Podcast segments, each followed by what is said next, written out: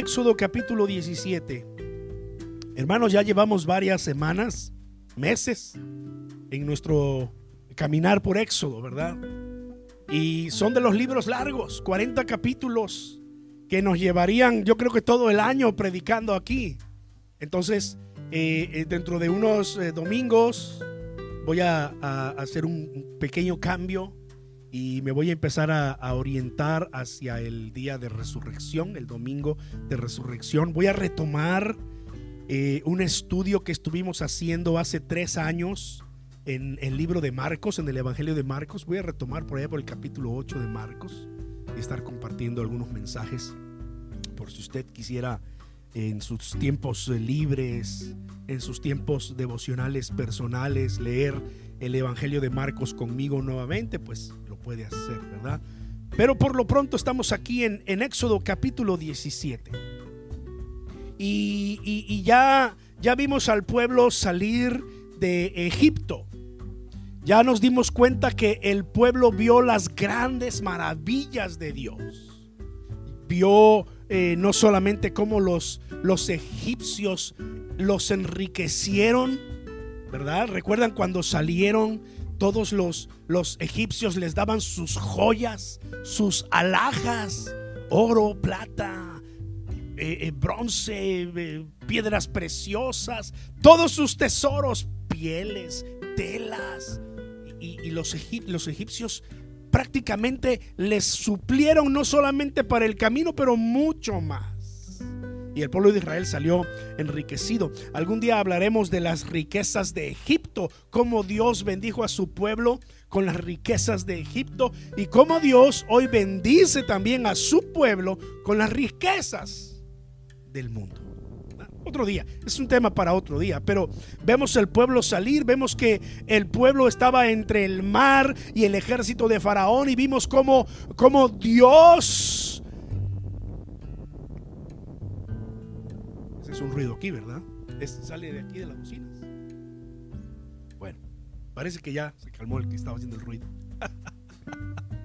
Vemos, vimos, vimos cómo Dios mostró su poder eh, manteniendo al ejército atrás a través de esa columna de fuego. Y el pueblo fue testigo de, de, las grandezas de Dios. Caminó el mar en seco. Y el pueblo vio las grandezas de Dios. Finalmente el pueblo vio al ejército derrotado, ahogado en el mar después de eso llegaron a un lugar y no había agua y recuerden que, que se quejaron. Ya, ya habían dado ciertas pistas de que iban a ser un pueblo algo problemático. Ya desde el tiempo en el que Moisés estaba en Egipto, este, el pueblo empezó a quejarse. Pues en, otra, en esta otra ocasión el pueblo se volvió a quejar y a murmurar y Dios les dio maná y Dios abrió eh, eh, eh, una roca y por allí salió agua y el pueblo pudo beber, pudo saciar su sed. Recuerdan que pasó por Mara y Dios les dio el im. Pero en esa ocasión en el capítulo 17, eh, en donde eh, Dios les da de beber agua de la roca, tipificando que Cristo sería después esa roca que tiene agua viva para todos nosotros. Allí el pueblo tentó a Dios, allí el pueblo murmuró contra Dios. Y entonces el Señor llamó a ese lugar Masá, que significa tentación y lo llamó Meriba, que significa murmuración. Y sabe que el Salmo 95 es, es un salmo que recuerda eh, lo que ocurrió aquí en, en Éxodo 17 en los primeros versículos. El Salmo 95 nos invita a venir y a adorar al Señor nos invita a postrarnos y a arrodillarnos delante de Dios. Nos invita a reconocerlo como nuestro Dios, como nuestro pastor. Dice, nosotros somos el pueblo de su mano, somos ovejas de su prado. Él es nuestro buen pastor. ¿verdad? Y hasta ahí el salmo es un salmo de bendición, un salmo de promesas, pero entonces el Salmo 95 cambia un poco el tema y le empieza a decir al pueblo, pero si oyeras hoy su voz, no endurezcas tu corazón como en Meriba, como en Masá, allá en el desierto. Y estaba citando Éxodo capítulo 17. Tú lo puedes ver ahí en el versículo 7. Y llamó el nombre de aquel lugar Masá y Meriba por la rencilla de los hijos de Israel y porque tentaron al Señor diciendo, ¿está pues Dios entre nosotros o no? Vamos a ponernos en los zapatos de este pueblo por un momento. Que lo deberíamos hacer continuamente, ¿verdad? Pero por un momento. Tú viste lo que pasó en Egipto, las diez plagas. Tú viste cómo el ejército de Faraón fue derrotado. Tú viste cómo Dios convirtió aquellas aguas amargas en dulce. Tú viste cómo Dios llevó, te llevó a, a, Elim, Tú viste cómo Dios hizo descender maná y comiste pan del cielo. Nadie pudo haberlo hecho, solo Dios. Y tú lo viste. Tú viste cómo Dios te dio agua allí de la roca. ¿Cómo reaccionarías tú? En algún momento de prueba, en algún momento de necesidad, porque mira, todos pasamos por, por Mara, ¿no es cierto? Todos pasamos este tipo de experiencias. ¿Cómo reaccionarías tú? Hicieras esta misma pregunta que hizo el pueblo después de ver todas esas grandezas. Todavía preguntaron, ¿está pues Dios entre nosotros o no? Y es que, la verdad, la verdad, así somos nosotros en ocasiones. El Señor llamó a su pueblo un pueblo de cabeza dura, pueblo de dura cerviz, dijo literalmente. ¿Y a poco no? Así somos a veces nosotros. Vemos las grandezas de Dios obrando nuestras vidas y, llega un momento eh, por la dureza de la prueba en que todavía nos preguntamos, Señor, ¿en verdad estás conmigo o no? Pero la pregunta, por supuesto, que no fue en el sentido, esta pregunta no fue en el sentido reflexivo, en el sentido compasivo, así como que con un tono de clamor. No, no, no. Porque Dios puede aceptar esa oración cuando tú te quejas con Él, pero en un clamor, como lo encontramos en los salmos. Lo hemos dicho otras veces. Pero esta pregunta fue una pregunta que puso a prueba a Dios. El hombre probando a Dios. El pueblo tentando a Dios. Es lo que dice el texto. El pueblo tentó al Señor diciendo. El tono de esta pregunta fue con, eh, resentimiento en el corazón. Fue con, con una queja em, y murmuración crítica contra Dios. Bueno, Señor, por fin, decídete, ¿estás o no estás conmigo? Se oye así como que muy dura, ¿no? Es el tono de esta pregunta. Y entonces el versículo 8, mira el versículo 8 conmigo. Solo quería citarnos, eh, ponernos ahí en, en contexto de lo que está ocurriendo aquí. La Biblia que yo tengo, la Reina Valera, dice, entonces vino Amalek Quizás si tienes alguna otra versión, diga eh, palabras como, y después de esto vino Amalek, o vinieron los amalecitas, que era el pueblo que había sido fundado por Amalek. Por eso es que algunas versiones la van a llamar Amalek. Pero me llama la atención esa primera palabra que, que yo encuentro en esta versión aquí. Entonces vino Amalek y peleó contra Israel. Wow. Aquí hay algunas lecciones que nosotros podemos aprender para nuestra vida cotidiana, hermanos. Lecciones prácticas que nos van a ayudar en nuestro crecimiento espiritual, en nuestro caminar con Dios. Ocurrió hace milenios, pero sus lecciones siguen siendo valiosas para nosotros. Aquí está la primera lección que este pueblo aprendió y que nosotros también podemos aprender. Después de salir de esta experiencia de beber de la peña de Oreb, y, que el pueblo tentó al Señor y murmuró contra el Señor y por eso le pusieron a ese, a ese lugar este, eh, tentación y murmuración. Después de esto dice, entonces vino Amalek y peleó contra Israel en Refidim. Cuando nosotros leemos esto, podemos entender aquí por lo menos dos cosas. La guerra contra los amalecitas fue a la vez una consecuencia de su actitud y de su proceder antes de este momento. Es decir, por haber tentado a Dios y por haber murmurado contra Dios, como consecuencia le vino esta guerra.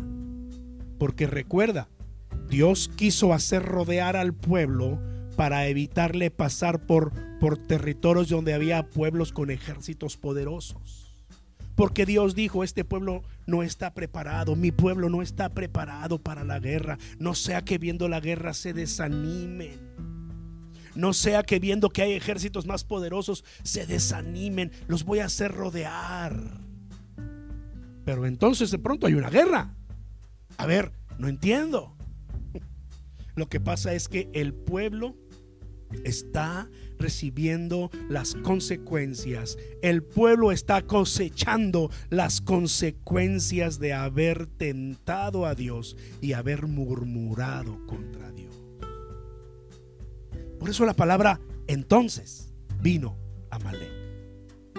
Otra de las cosas que podemos darnos cuenta que ocurren aquí también es que eh, al mismo tiempo entendemos que este pueblo de Amalek o los amalecitas eran, eran un pueblo nómada que vivía en esas regiones desérticas del Mar Muerto y eran un pueblo malo en extremo. Eran un pueblo este sangriento, según la historia, ellos gustaban de atacar a otras tribus a otros pueblos, saquearlos, pero no solo saquearlos para enriquecerse, sino disfrutaban matar a las personas. Los historiadores concuerdan en decir que al ellos saber que los israelitas pasaban por su territorio, dijeron, aquí tenemos una excelente oportunidad. Es muy posible que hayan escuchado el rumor de que el Mar Rojo se había abierto, se había abierto. Recuerda que los de Jericó lo habían escuchado. Es muy posible que, habían escuchado los egipcios los, les pidieron que se fueran y les dieron sus alhajas. Es posible que sabían eso, pues por supuesto que querían ir a atacarlos. Ahora, ¿qué, qué es lo que entendemos de lo que estamos aquí diciendo? Que en ocasiones las guerras que enfrentamos pueden no ser consecuencia de tus malas decisiones de mis equivocaciones, pero pueden ser porque tenemos un enemigo allá afuera llamado Satanás y el mundo que está ante sus pies que están en contra de nosotros. Vamos a ver algunos textos en un momento, pero este, eh, eh, eh, nosotros sabemos que cuando los amalecitas vinieron a pelear contra este pueblo, los amalecitas ignoraban qué es lo que iba a ocurrir. Ahora, tal vez tú te sorprendas un poco en, descubrir que los amalecitas o Amalek era uno de los hijos de un tío del pueblo de Dios. Los amalecitas eran descendientes de Esaú. ¿Sabes quién fue Esaú? ¿Recuerdas quién fue Esaú en la historia de Génesis? El hermano de Jacob. Aquel que le vendió la primogenitura. Aquel que después de que eh, eh, Isaac bendijo a Jacob, quiso matar a su hermano.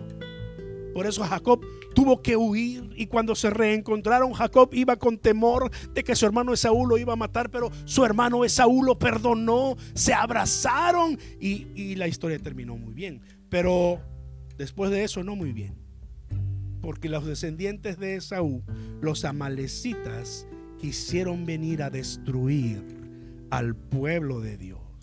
Pero no sabían que se estaban metiendo con el pueblo equivocado. Más bien, no sabían que se estaban metiendo con el Dios equivocado. Aquí está la enseñanza para nosotros. Juan 16:33, quizás tú lo has oído en otra ocasión. Juan 16:33 dice que nuestra lucha,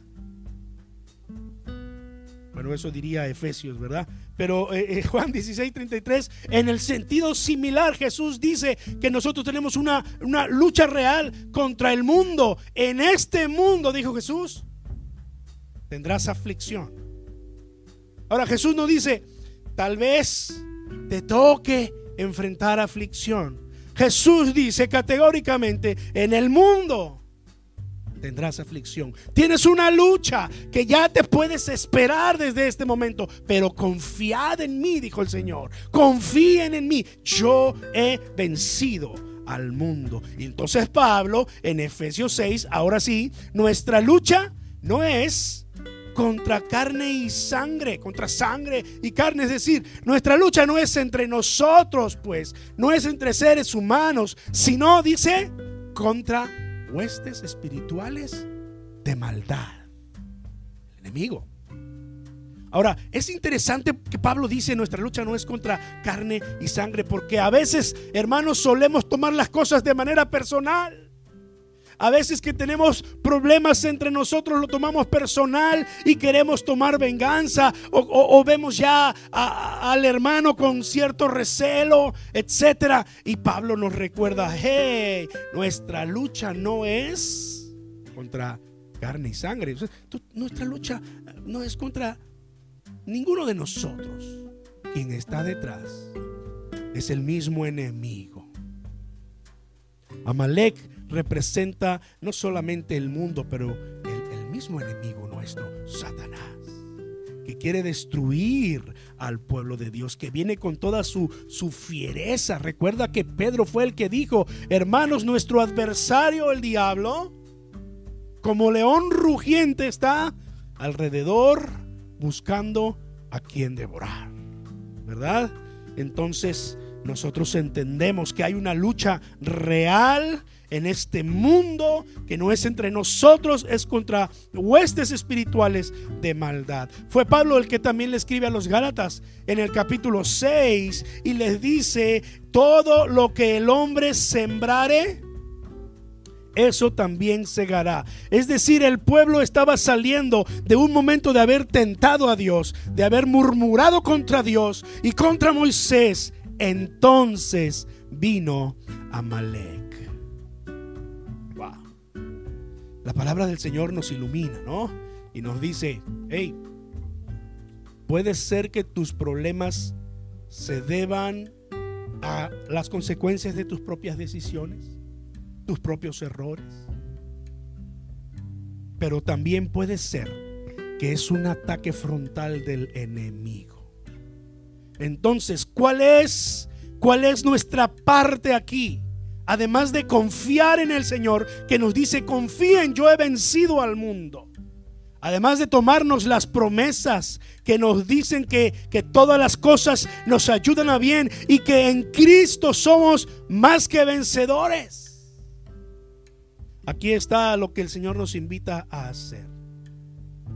Podemos tener un tiempo de discernimiento y oración en medio de nuestros problemas y aprender a, discernir nuestros corazones y pensamientos.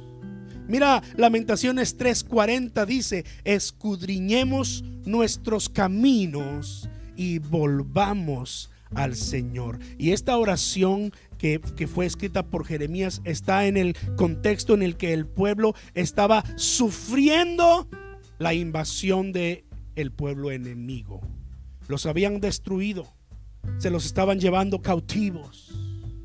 Y Jeremías dice, ¿será que es tiempo de reflexionar y, escudriñar nuestros caminos y, y volver al Señor si acaso nos hemos alejado de Él?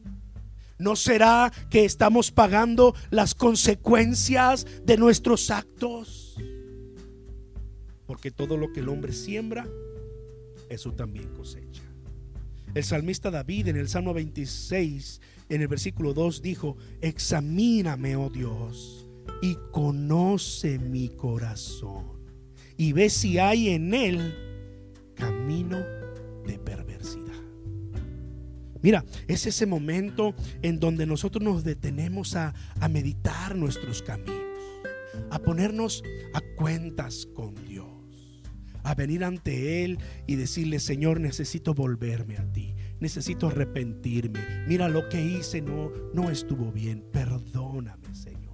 Si me es posible, voy a arreglar los problemas con las otras personas. Si ofendí, debo pedir perdón. Debo pedir perdón. Si hice esto, debo arreglarlo. No sé, Señor, ayúdame a, ver cómo puedo, cómo puedo eh, subsanar las heridas de los demás. Pero por lo pronto vengo a ti. Arrepentirnos de lo que necesitamos arrepentirnos. Cambiar lo que necesitamos cambiar. Y confiar en Dios en aquellas cosas que no puedes evitar, que no puedes cambiar, que no está en tu poder.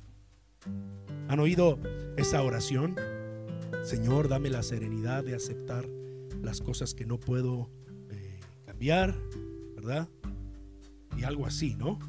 Porque hay ocasiones en donde no vamos a poder arreglar las cosas.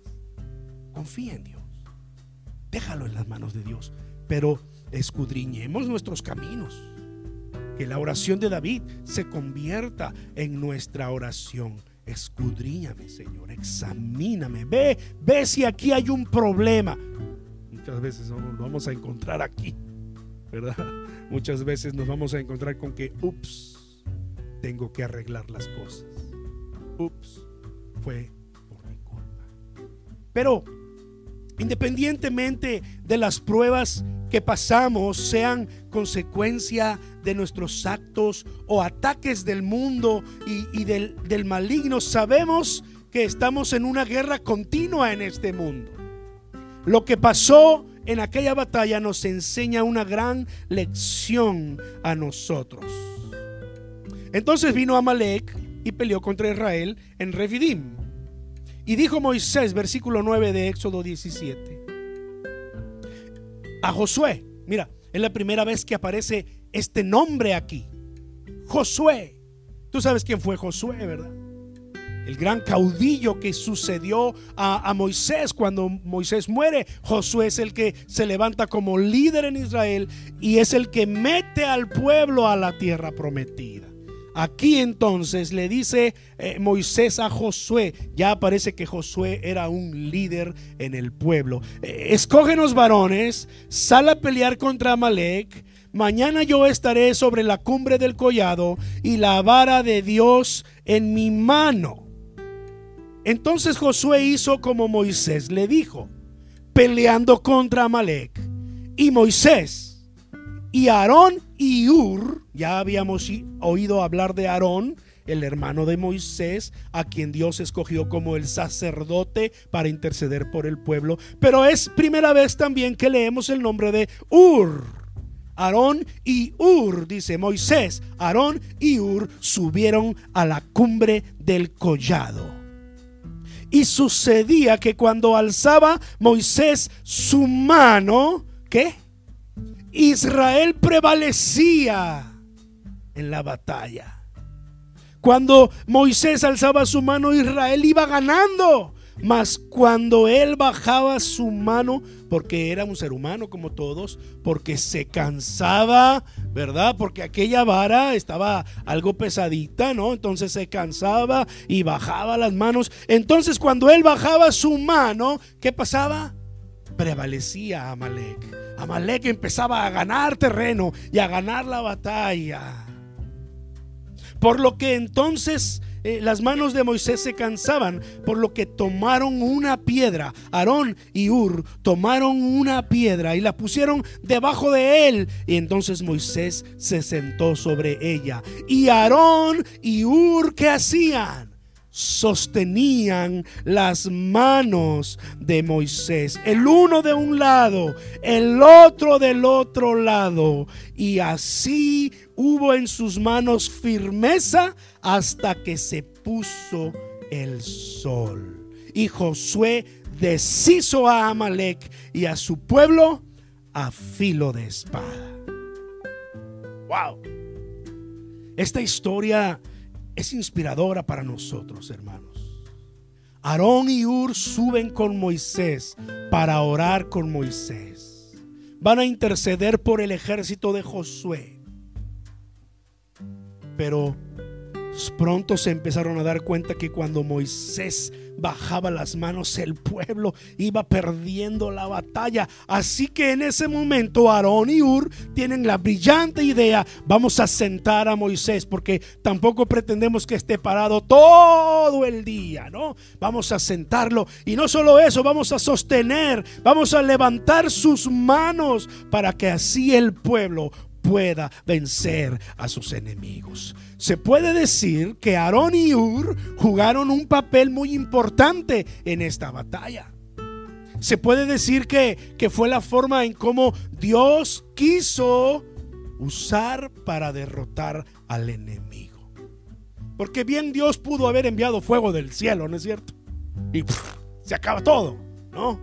Y a veces así somos nosotros. Queremos que Dios responda a, las, a las peticiones y deseos que tenemos y nos resuelva nuestros problemas. Y le decimos, Señor, dame paciencia, pero dámela ya. Porque somos la generación del horno de microondas. ¿Cuántos tienen un horno de microondas, un horno de microondas en su casa? Te desafío a que te deshagas de tu horno de microondas por una semana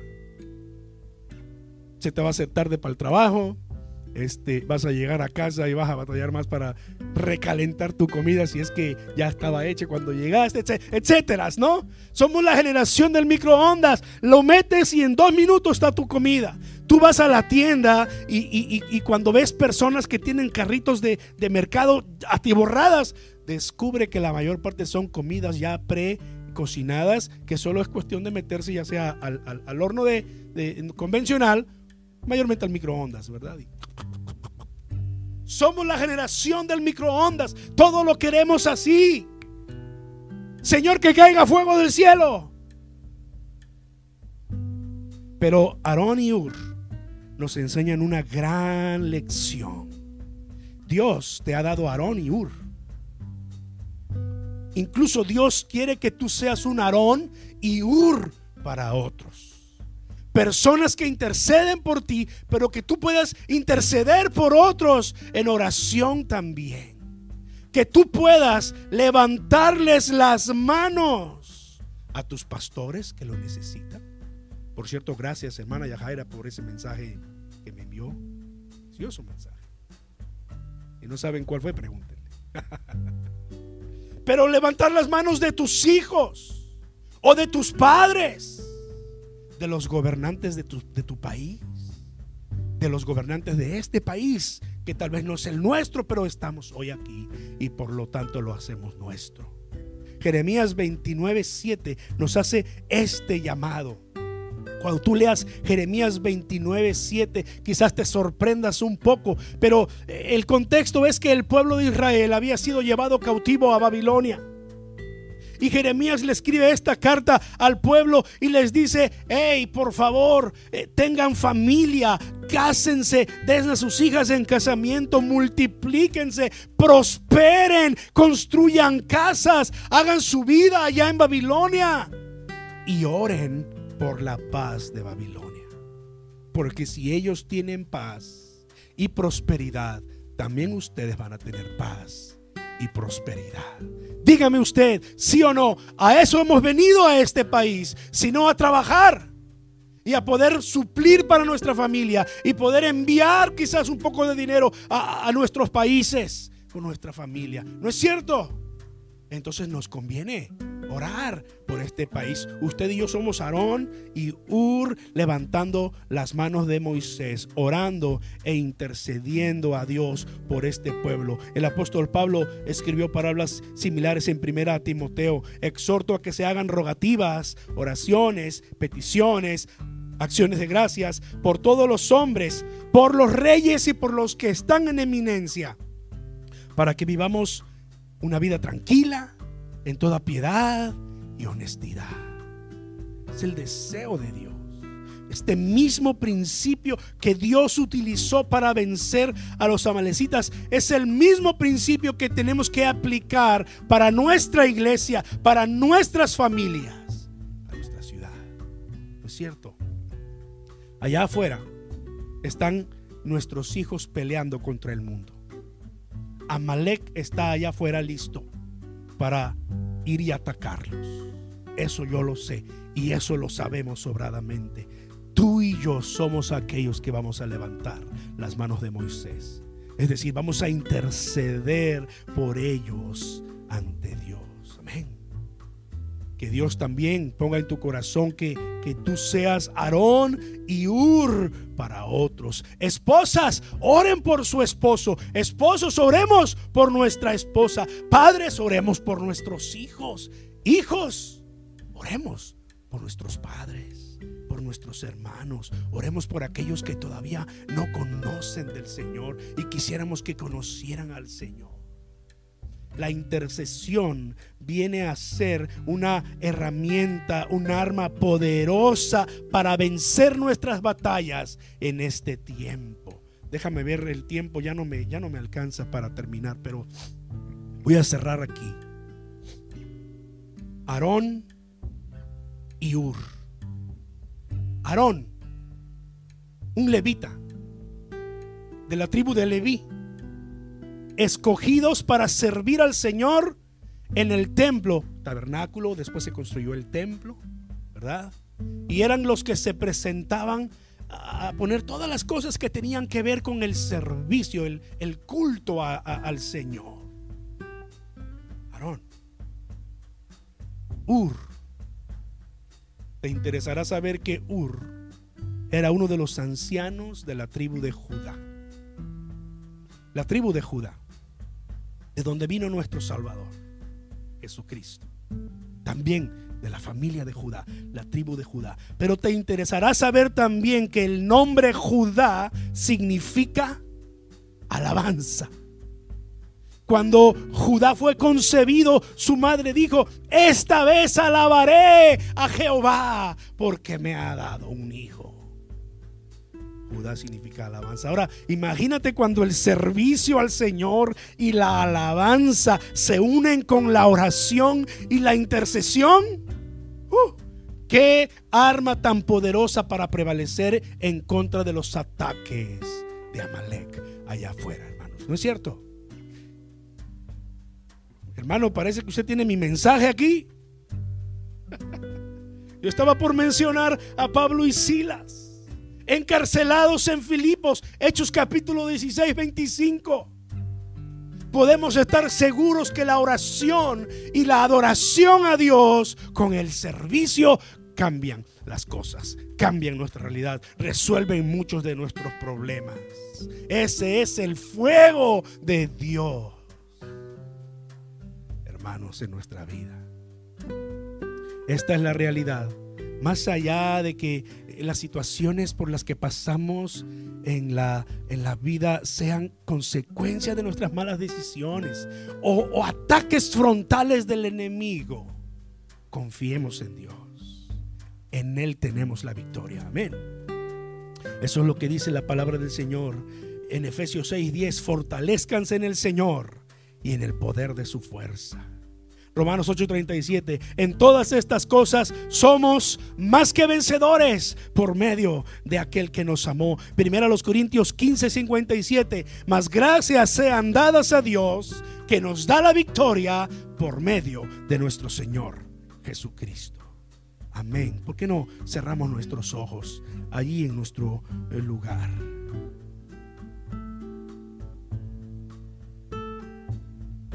Vamos a decirle a nuestro Dios en oración, Padre, gracias. Gracias, mi Dios, por tus promesas en nuestra vida. Gracias porque tú eres Jehová Nisi. Tú eres mi bandera. Es en tu nombre que peleo y es tu nombre poderoso que me dará la victoria. Gracias por tus promesas, Señor pero también ayúdanos a escudriñar nuestros corazones a escudriñar nuestros caminos y volvernos a ti cuando lo necesitamos, Señor. Arrepentirnos de nuestras maldades y volvernos a nuestro Dios. Estar a cuentas con nuestro Dios.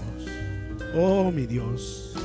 Padre Celestial, también ayúdanos a ser Aarón y Ur en la vida de nuestros hijos, en la vida de nuestros pastores, en la vida de nuestros gobernantes. Esto es lo que tú quieres, Señor, que nosotros levantemos nuestras manos y que oremos e intercedamos por otros. Padre Celestial, yo levanto mi oración a favor de cada uno de los que estamos aquí, los que no han podido llegar también, Señor, sea por enfermedad o por trabajo o por alguna otra razón, Señor, sé con cada familia de nuestra iglesia, Señor. Levanto mi oración y levanto mis manos en intercesión a favor de ellos. Señor, en esta semana, dales tu bendición, dales victoria en medio de sus desafíos, dales tu fuerza, oh Señor, y hazles estar en pie, Señor. Quiero ser un Aarón, un Hur para ellos, mi Dios, en oración, Padre Celestial. Gracias, gracias por tu bendita palabra, Señor. Y te pedimos, Padre, que nos ayudes a, a ponerla en práctica no solamente recibirla hoy, pero ponerla en práctica, Señor. Con nuestros hijos y nuestra familia principalmente, Padre. En el nombre bendito de nuestro Señor Jesucristo, oramos. Amén. Amén.